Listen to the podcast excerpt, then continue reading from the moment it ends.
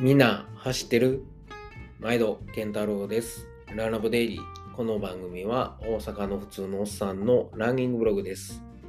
その日にあったことややったトレーニングなんかをベラベラと喋っています。はい、えー、皆さん、こんばんは。えー、いかがお過ごしでしょうか、えー今日はですね、3月の2日の、えーっと、何曜日今日、えー木曜日か。はい、木曜日です。えーっとですね、今日は在宅勤務でですね、えー家で仕事しているんですけれども、まあ、ちょっと休憩時間に、えー収録してます。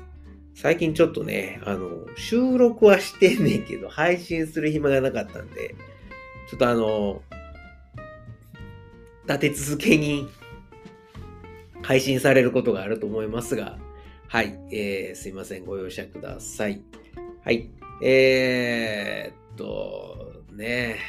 ちょっとね、風邪ひいてまんねん。風邪かな？なんかよくわかんないですけど、ちょっと体だるくて、あのー、に、え ?2 月26日ぐらいに配信したやつでも言ったんですけど、あの、ステーキ食いに行った日ね。はい。いや、ちょっと急に、まだあの、ちょっと今寒いんですよ。で、昼間はまあまあ、ちょっと晴れてたら、まあ、あったかい6度、7度ぐらいはあるんですけど、朝がマイナス2度とか3度なんで、で、風が結構冷たくて、はい。で、あの、息子がね、ちょっとあの、カーニバルのパレードで体調崩して、まだ風邪ひいてるんですけど、僕も移されたんか、なんか、やっぱり僕、ちょっと鼻が時々出るのと、あとは、筋肉痛、これは何やろな、トレーニングの、この間のあの、土曜日の坂道インターバルのせいかもわかんないですけど、体の全身がだるい。まあ、それもあれか、毎日ヒート最近やってるからかな、真面目に。ちょっとわかんないですけど、まあちょっとね、筋肉痛がだるいのと体もだるいですよね。重いんですよ。はい。で、えーまあ毎日、えー、カッコン糖、貴重なね、えー日本から持ってきたカッコン糖をですね、えー飲んでるんですけど、やっぱカッコン糖はね、あのすごくいいので、まあ、風邪ひいてなくても筋肉の疲労とかにすごく効くのでおすすめです。あの漢方やし、何よりもこう、汗が出やすくなって、あの特に筋肉系の疲れは、えー取れやすいかな？けど、まあ僕はもう、なんやろ、毎日毎日なんかこうやってるので、なんか、風邪かな、やっぱり。うんなんかね、体重いですよ。であとはもう寒いので、今ここで無理すると、怪我するんちゃうかなっていう、なんとなくそういう感じをしてるので、あのこの1週間、外で走ってないですね。えー日曜日に森に、えー走りに行って以来、えー月曜日は、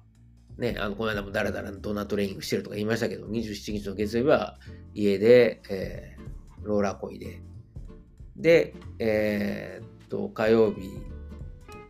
水えー火曜日？火曜日は、えージムでトレミ15%、50分走って。で、昨日も、あの、トレミで、えービル、あ、昨日水曜日やからね、ビルドアップ走の日ですから、もう朝から、朝の6時からビルドアップ、めっちゃ汗かきながら、なんとかコンプリートして。だこれがで、これができてるってことは、多分、風邪じゃないと思うんですよね。風邪やと、あのー多分追い込めないと思うんで、息が上がって、はい。だからやっぱり、うん、筋、体の疲れみたいなのが溜まってきてるのかなとは思うんですけど、あとはまあ寒いっていうのと、あのまあ、季節の変わり目で、暖かなったり寒くなったりで、多分、かなり暖かい期間が続いたので、もう僕の体は、もう春を迎える準備をしてたと思うんですよね。ほんで急にまた寒くなったんで、特にあの、マイナスまで行くと、やっぱ朝辛いんですよね。あの、車の窓ガラスとかもパッキパキに凍ってたんで、でそうなると風も強い、風が冷たい、風も強くて冷たいから、なんか拒否反応というか、もうやめとけって、なんとなくね、えー体が言うんで、体の声に従ってますけど、はい。なので朝の20キロ走はちょっと今、えー、やめてます。その分、まあ、トレミで、えー、やろうかなというとこですけども、はい。で、えー、そうですね。だから昨日は、ね、トレミでビルドアップ走やって汗かいて、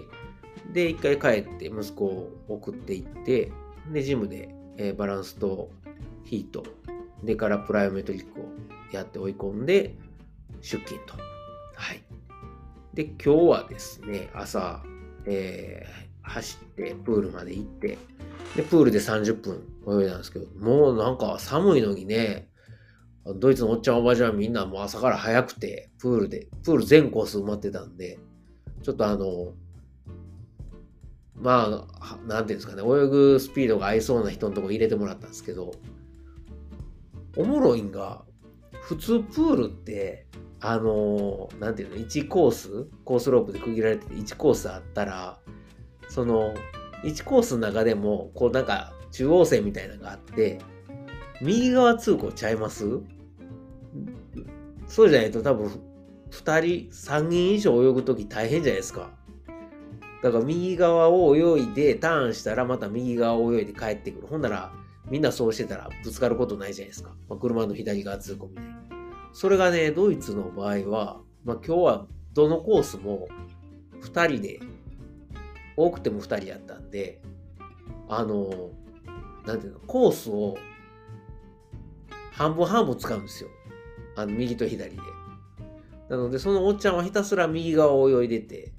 僕はこのちゃんターンもずっと同じとこ泳いでくるから、からターンは左側泳いでくるわけですよ。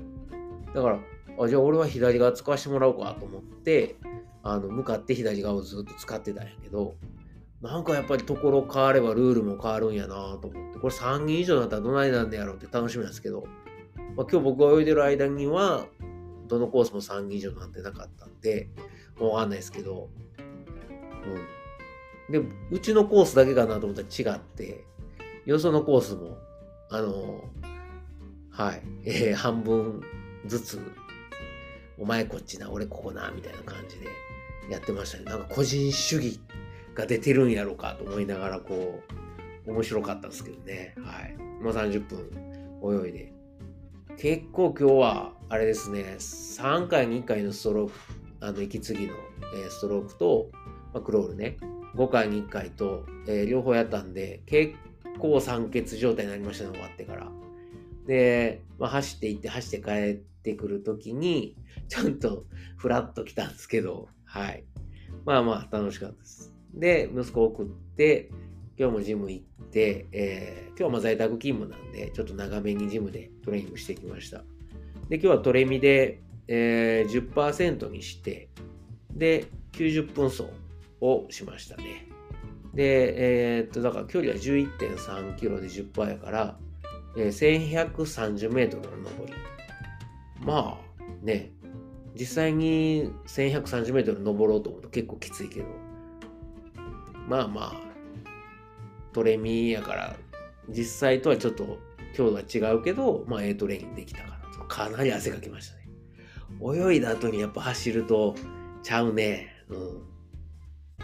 まあそんなこんなで今週はね、ほんま寒いんと、なんか風っぽいんで、体重いんで、まあトレミばっかりですね。まあ明日ぐらいから、うん、朝の20キロ走また再開しようかなとは思ってるんですけど、まあ、起きた時の天気次第かなとは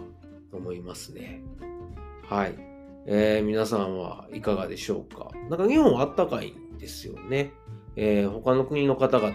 いかがですかね？あのもう、すっかり春なのか。それでもあの、南半球の人たちは、夏秋になるのもうすちょっと具合がよくわかんないんですけど、はい。えー、どんな感じなんでしょうか？まあ、今ね、走り込みして、てか、別になんか距離をもう稼ぐ時期でもないし、で、まあさっきから何回も言ってる季節の変わり目に、なんか距離のためとか時間のために頑張って風邪ひいてとか怪我して、特に筋肉系の怪我しそうで怖いんですよね。で、怪我してもうて、結局肝心のなんか、トレーニングがちゃんとできへんっていうのはバカらしいんで、せっかくジム、ね、毎月お金払ってるから、有効活用して、あのー、なんていうの、内容のあるトレーニングになるようにしたらいいかなと思ってます。はい。これは言い訳なんだろう。いや、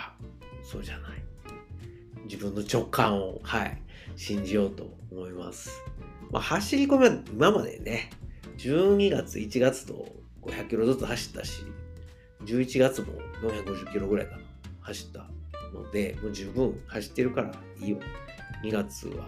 350か。というわけで、えー、今週はですね、なんかサブ、またサブなったいうことで、あんまり無理せんと、はい、えー、できる範囲で、てか、まあ、結構しんどいですよ。あのトレミも。なんかすげえ言い訳っぽいけど。あのトレミで、えー、登りをやったり、えー、ビルドアップをして、あのやってるという、まあ、そんな感じです。はい。まあ、明日ぐらいからね、なんか、週末雨降って、多分そこからまた暖かなると思うんですよね。その辺からまた、はい、えー、外ランもぼちぼち再開していけたらなと。その前に、まあ、体直さんとね、風邪っぽいんで、はい、と思います。えー、皆さんもね、えー、風邪ひかんように。ね、あの、なんかコロナもかかってる人も増えてるみたいなんで、ね、えー、季節の変わり目気をつけていきましょう。コメントや質問ある方は、えー、Google フォームのん？Google フォームから、もしくは、えー、Twitter でハッシュタグランラボケンタロウをつけてツイートしてください。はい、えー、今週も、えー、明日で終わり？終わりっていうか週末やね。はい、なので週末に向けてね、えー、楽しんでやっていきましょう。ほなまた。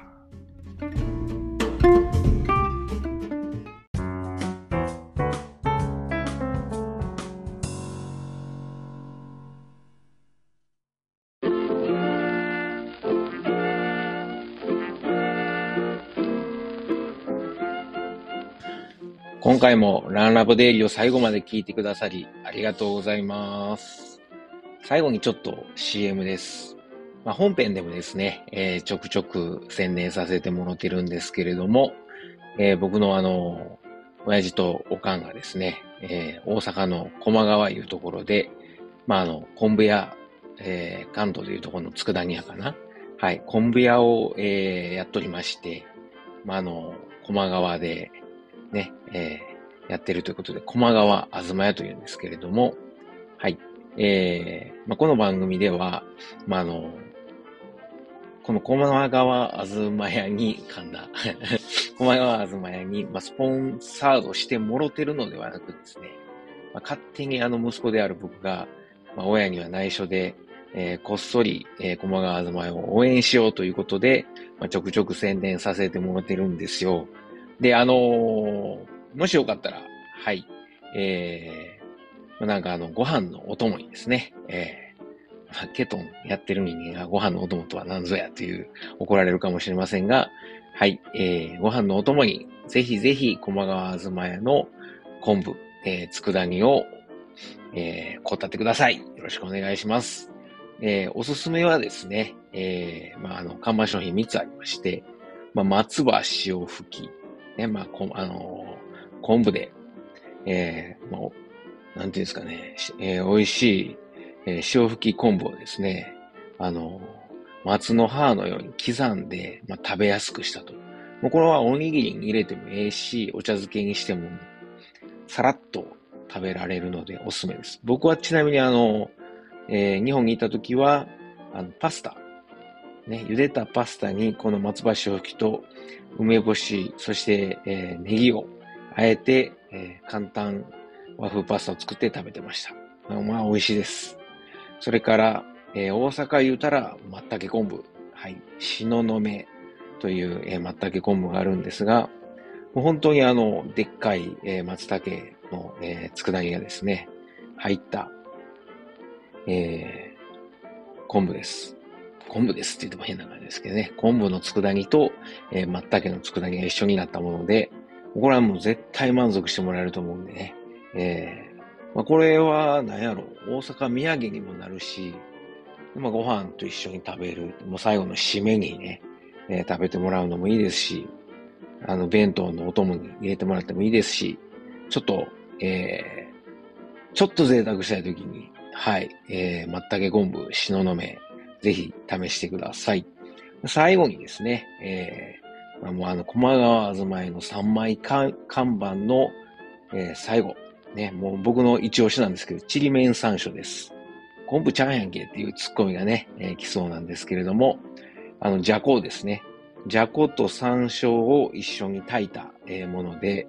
もうめちゃくちゃうまいです。これはご飯にも合うし、そのまんま、あの、あこれはちょっとけどですね、もうそのまんまつまみにして、えー、食べてお酒のあてにしてもらったらいいと思うので、えー、ぜひぜひ、もうこれもあの、おにぎりにも合うし、ご飯にも合うし、お茶漬けにも合うし、そのまま食べてもええし、山椒好きの人にはたまらないと思いますんで、ぜひ、えー、試してください。佃煮、えー、他にもいっぱいあるんですけれども、特にあの、お弁当に使える、まあ、昆布が入った、えー、ふりかけとかですね、